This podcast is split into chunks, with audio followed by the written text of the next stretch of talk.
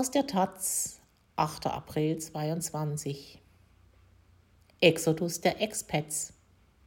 Lockdowns und die Angst vor der Zwangsquarantäne.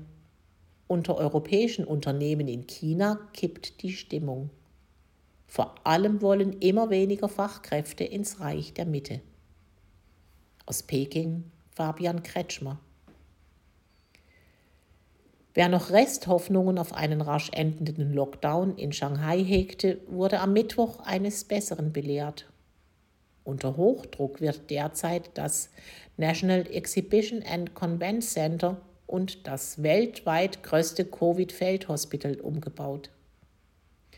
In den Hangarhallen werden schon bald 40.000 Betten Platz finden. Doch trotz der anhaltenden Ausgangssperren steigen die Infektionszahlen in der Region nach wie vor. Zuletzt meldeten die Behörden innerhalb der chinesischen Wirtschaftsmetropole über 17.000 neue Ansteckungen. Dass die Lockdown-Politik der chinesischen Staatsführung wirtschaftlich tiefe Dellen hinterlassen wird, steht außer Frage. Doch das Ausmaß der Krise ist schockierend.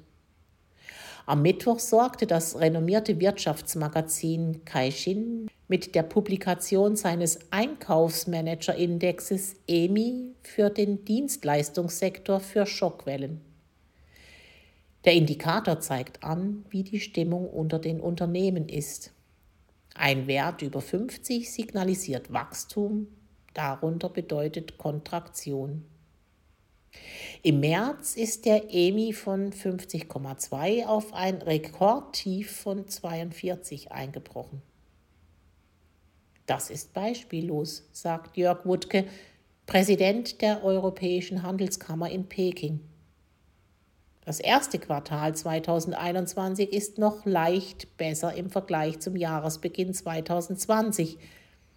Aber wir sind auf dem Weg dahin. Auch die Großbank UBS hat unlängst ihre Prognose für das Wirtschaftswachstum der Volksrepublik von 5 auf 4 Prozent herabgestuft. Es wäre der niedrigste Wert seit mehreren Jahrzehnten. Ein schwächelndes China hat jedoch auch global überproportionale Auswirkungen. Schließlich werden im Reich der Mitte über ein Viertel des weltweiten Wirtschaftswachstums generiert. Wenn China Schluck auf hat, bekommen wir alle eine Erkältung, sagt Wuttke. Doch was die EU-Handelskammer in ihrer jüngsten Bestandsaufnahme berichtet, ist mehr als besorgniserregend. Im nahezu gesamten Gebiet ist die Stimmung sehr bedrückt. In der nordöstlichen Wirtschaftsmetropole Shenyang etwa gilt seit über zehn Tagen bereits ein flächendeckender Lockdown. Auch der internationale Flughafen ist außer Betrieb. Aufgrund der vielen Insolvenzen sei es zudem schwer geworden, überhaupt noch Kredite von den Banken zu erhalten. Die Konzerne haben akzeptiert, wie es jetzt ist. Doch es gibt eine große Sorge um die Zukunft, weil man keinen Exitplan erkennt. Nach der Corona-Welle ist schließlich vor der Corona-Welle, sagt Handelskammervorstand Harald Kumfert. Doch Chinas Regierung hat sich mehr denn je dazu verpflichtet, an seiner Null-Covid-Strategie festzuhalten und auch die wirtschaftlichen Kosten dafür in Kauf zu nehmen. Egal ob in Tianjin, Nanjing oder Shenzhen, die europäischen Unternehmensvertreter haben geradezu abenteuerliche Probleme, die in vielen Teilen der Welt mittlerweile absurd anmuten dürften. Wegen der Ausgangssperren müssen Arbeiter nicht selten wochenlang in den Fabriken hausen. Die Wartezeiten auf Zulieferungen verdoppeln sich, weil sämtliche aus dem Ausland importierten Produkte auf Virusspuren untersucht werden. Und selbst Geschäftsreisen innerhalb des Landes sind derzeit absolut tabu. Am prekärsten ist die Situation derzeit in Shanghai einer 26 Millionen Metropole, die immerhin knapp 4% des nationalen Bruttoinlandprodukts generiert.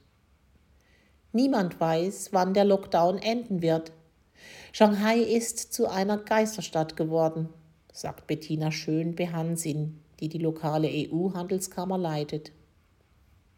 Derzeit sind die Geschäftsbilanzen nahezu in den Hintergrund gedrückt, denn viele Mitarbeiter haben viel essentiellere Probleme. Wir haben Berichte von Leuten, die täglich um 4 Uhr morgens aufstehen, in der Hoffnung, um die Uhrzeit an Essenslieferungen zu gelangen, sagt Schön Behansin.